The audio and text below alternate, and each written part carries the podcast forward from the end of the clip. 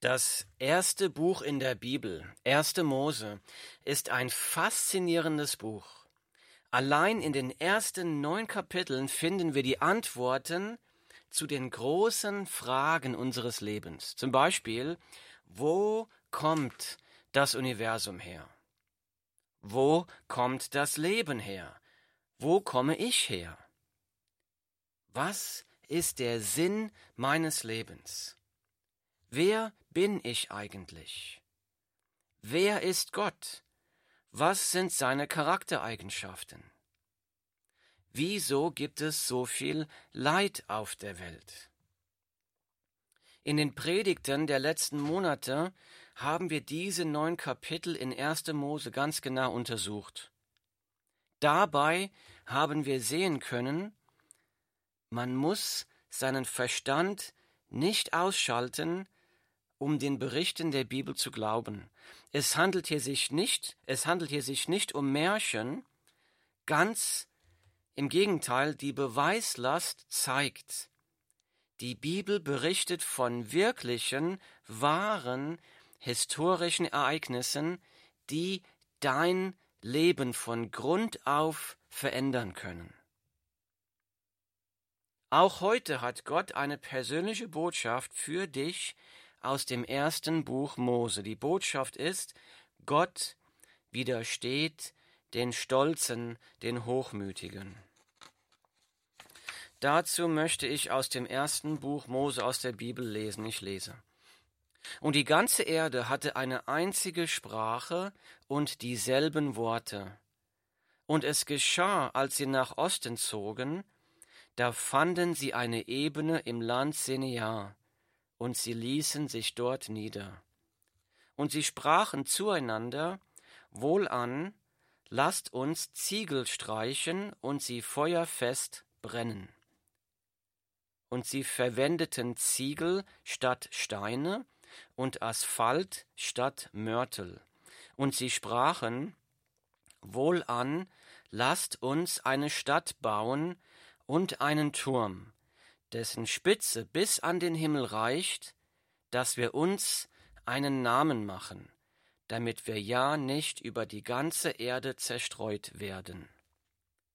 Da stieg der Herr herab, um die Stadt und den Turm anzusehen, den die Menschenkinder bauten.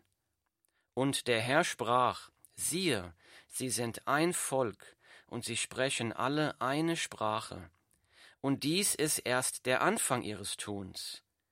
Und jetzt wird sie nichts davor zurückhalten, das zu tun, was sie sich vorgenommen haben. Wohlan, lasst uns hinabsteigen und dort ihre Sprache verwirren, damit keiner mehr die Sprache des anderen versteht. So zerstreute der Herr sie von dort über die ganze Erde, und sie hörten auf, die Stadt zu bauen. Daher gab man ihr den Namen Babel, weil der Herr dort die Sprache der ganzen Erde verwirrte und sie von dort über die ganze Erde zerstreute. Das ist das Wort Gottes, die Bibel, 1. Mose Kapitel 11, Verse 1 bis 9. In diesem Bibeltext hier widersteht Gott den Hochmütigen, den Stolzen durch Verwirrung der Sprachen. Unter allen Lebewesen ist die menschliche Sprache etwas Einzigartiges. Die menschliche Sprache ermöglicht eine Kommunikation von abstrakten Ideen und Gedanken.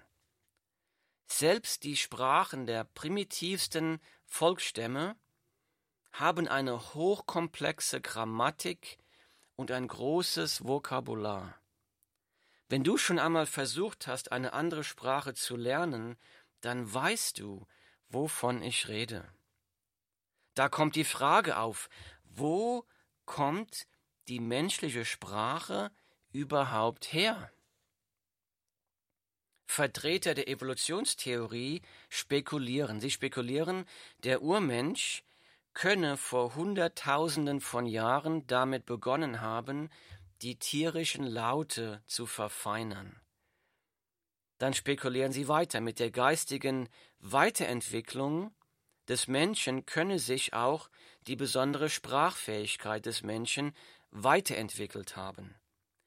Als Beispiel für diese Sprachevolution wird dabei die Entwicklung eines Kindes genannt. Sie sagen, ein Kind müsse zuerst lernen, abstrakt zu denken, erst dann könne es abstrakt reden. Bei diesem Beispiel gibt es allerdings einen ganz großen logischen Denkfehler.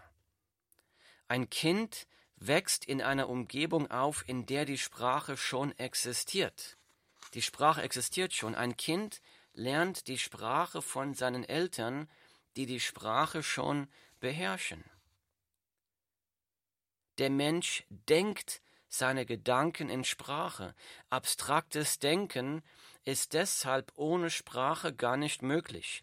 Sprechen und Denken gehören zusammen, das sagen uns die Gehirnwissenschaftler. Sprechen und Denken gehören zusammen.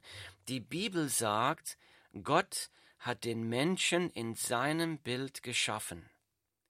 Gott hat dem Menschen die Sprache einprogrammiert. Gott hat die Sprache erfunden, damit der Mensch mit Gott kommunizieren kann.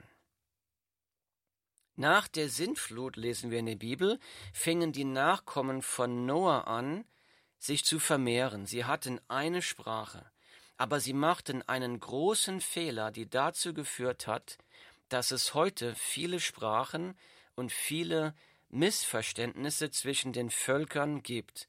Sie waren hochmütig, sie waren stolz. Gott möchte dich und mich heute Morgen durch sein Wort warnen. Gott widersteht den Hochmütigen. Was kannst du von diesem Bericht für dein eigenes Leben lernen? Ich lese nochmal die ersten beiden Verse. Und die ganze Erde hatte eine einzige Sprache und dieselben Worte. Und es geschah, als sie nach Osten zogen, da fanden sie eine Ebene im Land Senea und sie ließen sich dort nieder. Die Bibel 1. Mose Kapitel 11, Verse 1 bis 2. Wir haben in 1. Mose Kapitel 8, Vers 4 gelesen, dass Noahs Arche auf dem Gebirge Ararat gestrandet ist. Das ist in der heutigen Türkei. Im Laufe der Zeit zogen Noahs Nachkommen dann von der Türkei aus nach Osten in das Land Sinjar, dem heutigen Irak. Ich lese im nächsten Vers weiter, Vers 3. Und sie sprachen zueinander, Wohlan, lasst uns Ziegel streichen und sie feuerfest brennen. Und sie verwendeten Ziegel statt Steine und Asphalt statt Mörtel.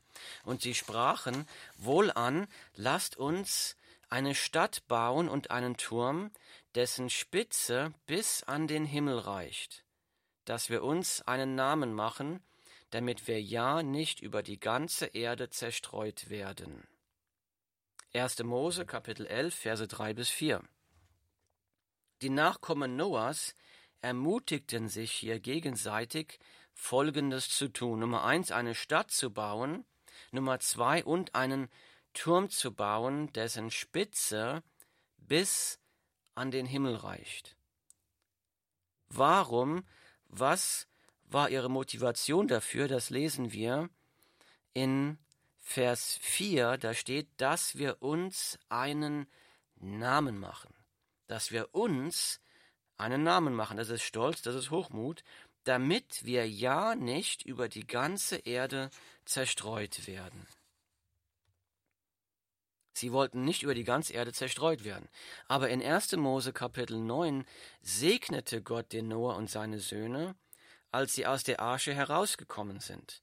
Da gab Gott ihnen den folgenden Befehl, ich lese aus der Bibel, ihr aber seid fruchtbar und mehrt euch und breitet euch aus auf der Erde, dass ihr zahlreich werdet darauf. 1. Mose 9, Vers 7 breitet euch aus auf der Erde. Gott gab den Menschen den Befehl, breitet euch aus auf der ganzen Erde. Aber die Menschen sagten, Wohlan, lasst uns eine Stadt bauen und einen Turm, dessen Spitze bis an den Himmel reicht, dass wir uns einen Namen machen, damit wir ja nicht über die ganze Erde zerstreut werden. Die Menschen haben sich gegenseitig zur offenen Rebellion gegen Gott ermutigt.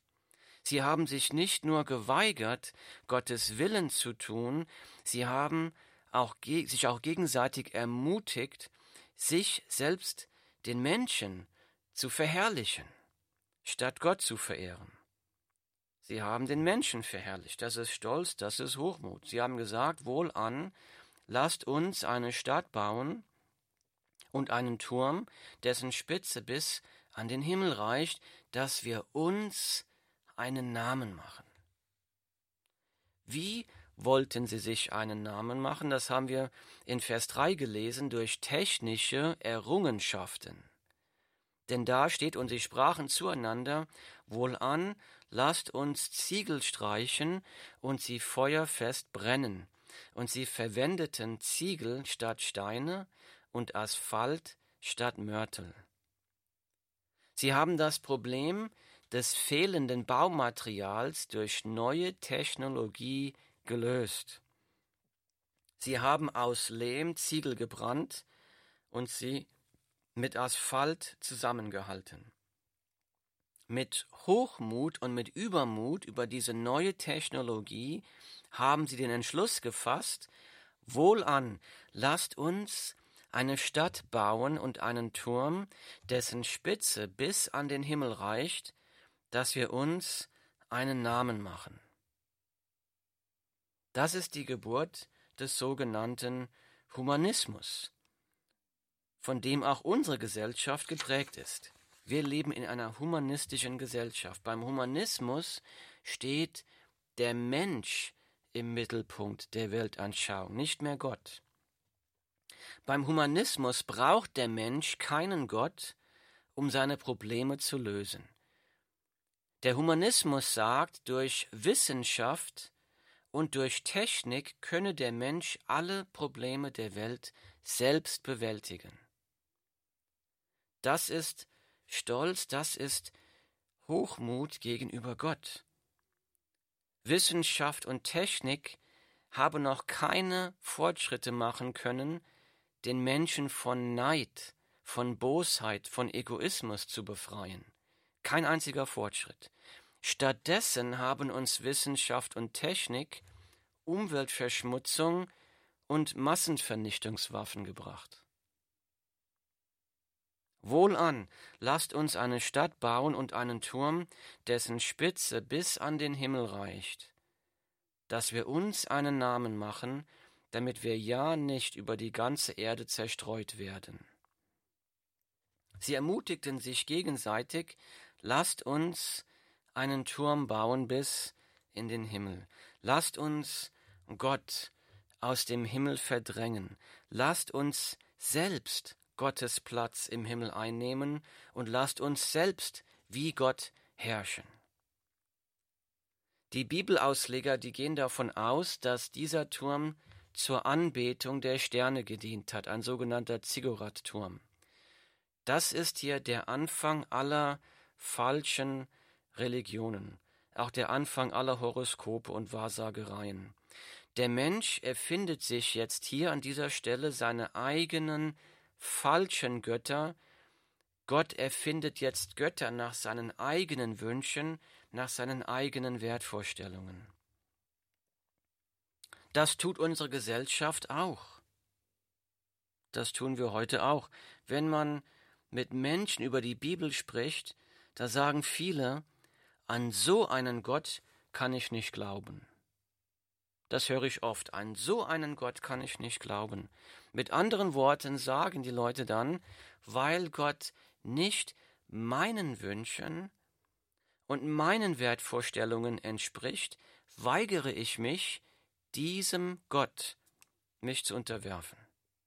Weil Gott nicht meinen Wünschen und nicht meinen Wertvorstellungen entspricht, weigere ich mich, diesem Gott zu unterwerfen.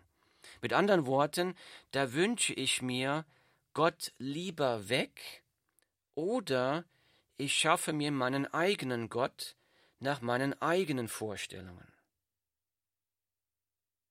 dann machen wir uns eigene falsche Götter. Das ist stolzer Hochmut gegenüber Gott.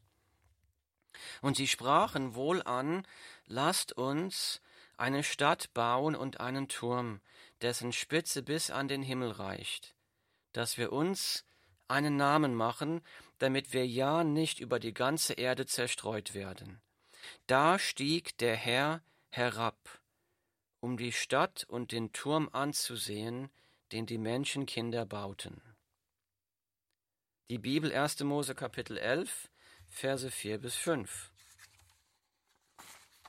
Gott sieht alles, Gott weiß alles. Gott muss nicht erst vom Himmel herabsteigen, um zu sehen, was auf der Erde passiert. Aber hier in dem Text steht drin, da stieg der Herr herab, um die Stadt und den Turm anzusehen, den die Menschenkinder bauten.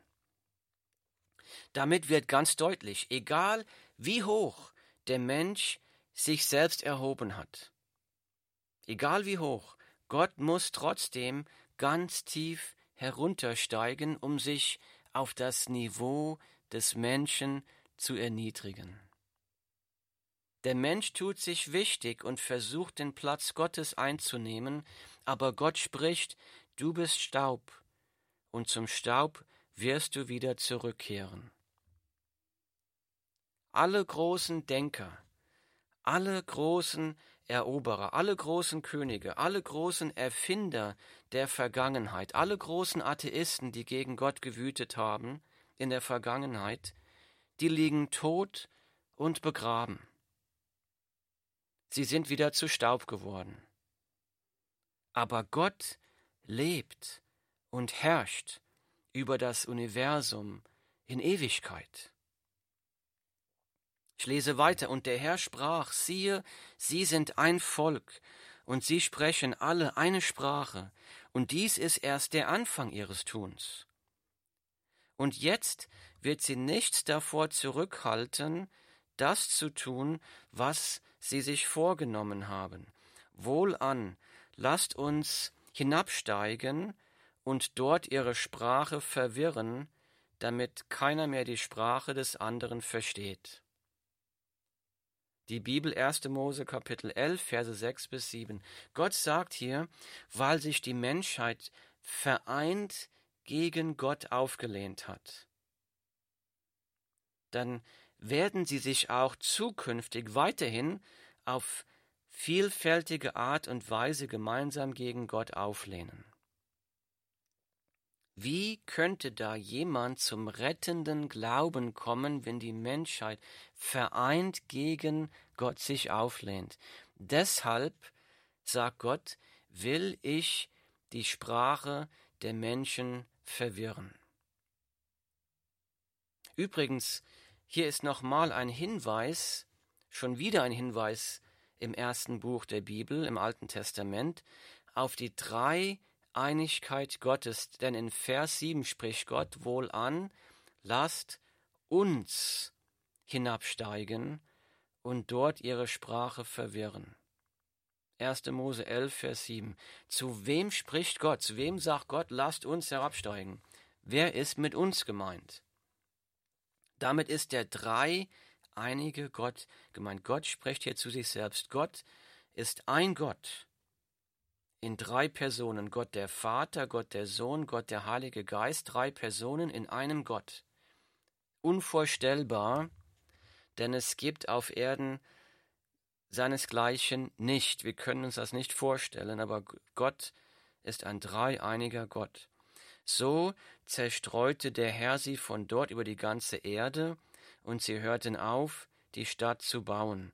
Daher gab man ihr den Namen Babel, weil der Herr dort die Sprache der ganzen Erde verwirrte und sie dort über die ganze Erde zerstreute. 1. Mose 11, Verse 8 bis 9. Wir lesen hier, dass Gott jetzt die Sprachen der Menschen verwirrt hat und hat die dann die Menschen über die ganze Erde zerstreut und die Stadt wurde Babel genannt. Babel bedeutet Verwirrung.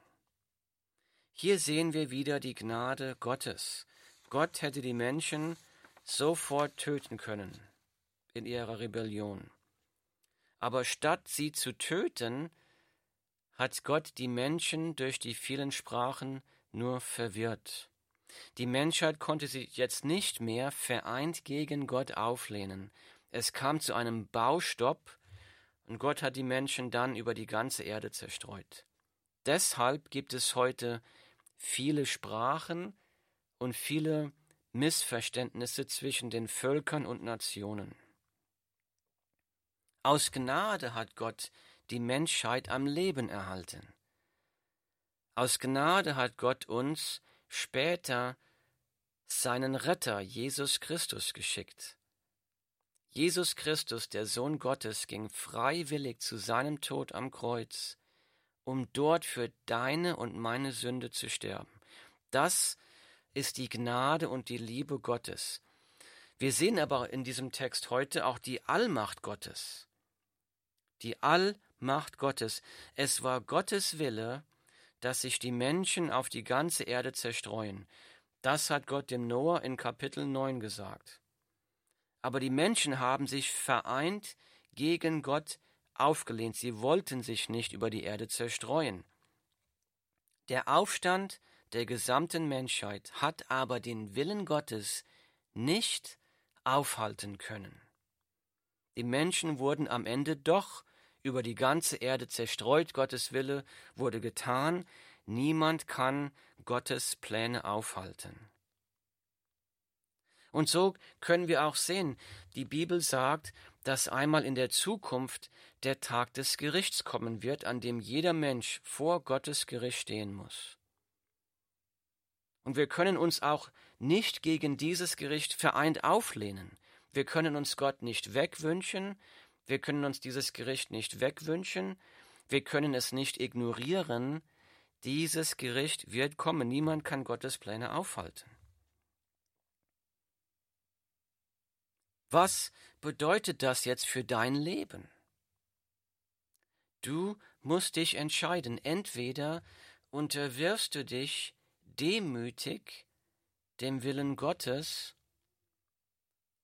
oder du widerstehst Gott hochmütig. Entweder sich Gott unterwerfen oder gegen Gott rebellieren. Es gibt keine andere Alternative.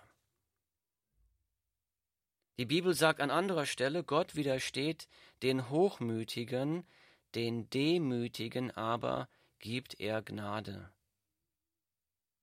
Jakobus Kapitel 4, Vers 6, äh, Vers 6. Gott widersteht den Hochmütigen, den Demütigen aber gibt er Gnade.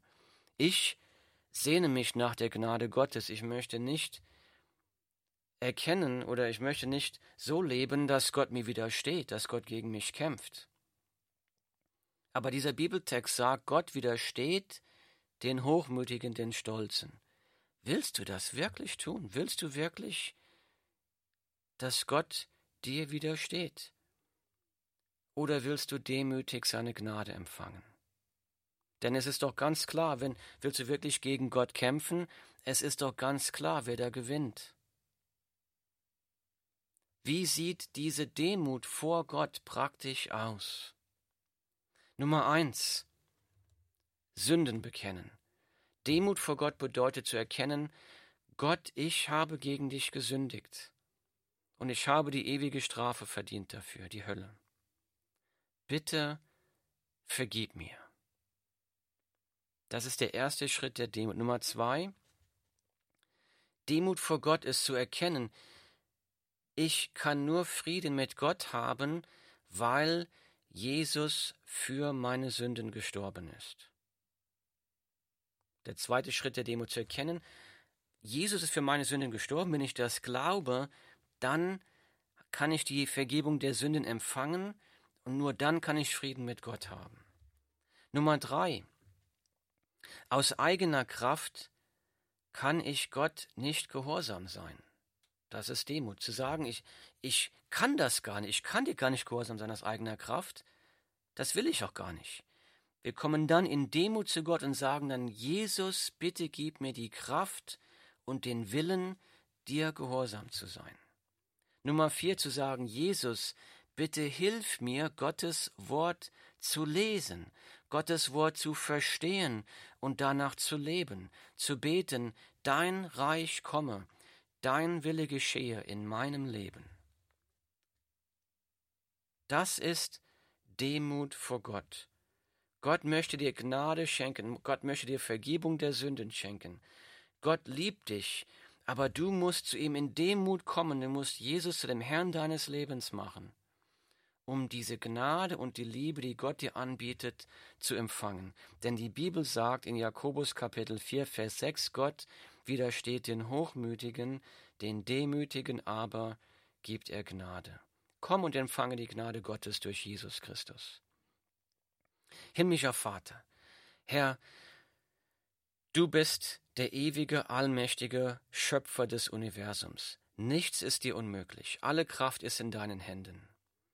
Vater, bitte vergib uns, dass wir gegen dich gesündigt haben, dass wir hochmütig waren gegen dich. Vater, vergib uns. Vater, wir danken dir, dass du deinen Sohn Jesus Christus in die Welt geschickt hast, damit Jesus für uns am Kreuz gestorben ist. Wir danken dir für diese Gnade, für diese Liebe. Herr, und wir bekennen, wir glauben das, dass Jesus für unsere Sünden gestorben ist. Wir kommen jetzt zu dir und bitten dich, hilf uns, Jesus zu unserem Herrn zu machen. Hilf uns, unsere Sünde abzuwenden. Hilf uns, demütig zu dir zu kommen. Hilf uns, im Gehorsam zu dir zu leben. Gib uns die Kraft und das Wollen dazu. Gib uns einen Hunger für das Wort Gottes. Hilf uns, das Wort Gottes zu verstehen. Herr, dein Reich komme, dein Wille geschehe in meinem Leben. Das bitte ich im Namen von Jesus Christus. Amen.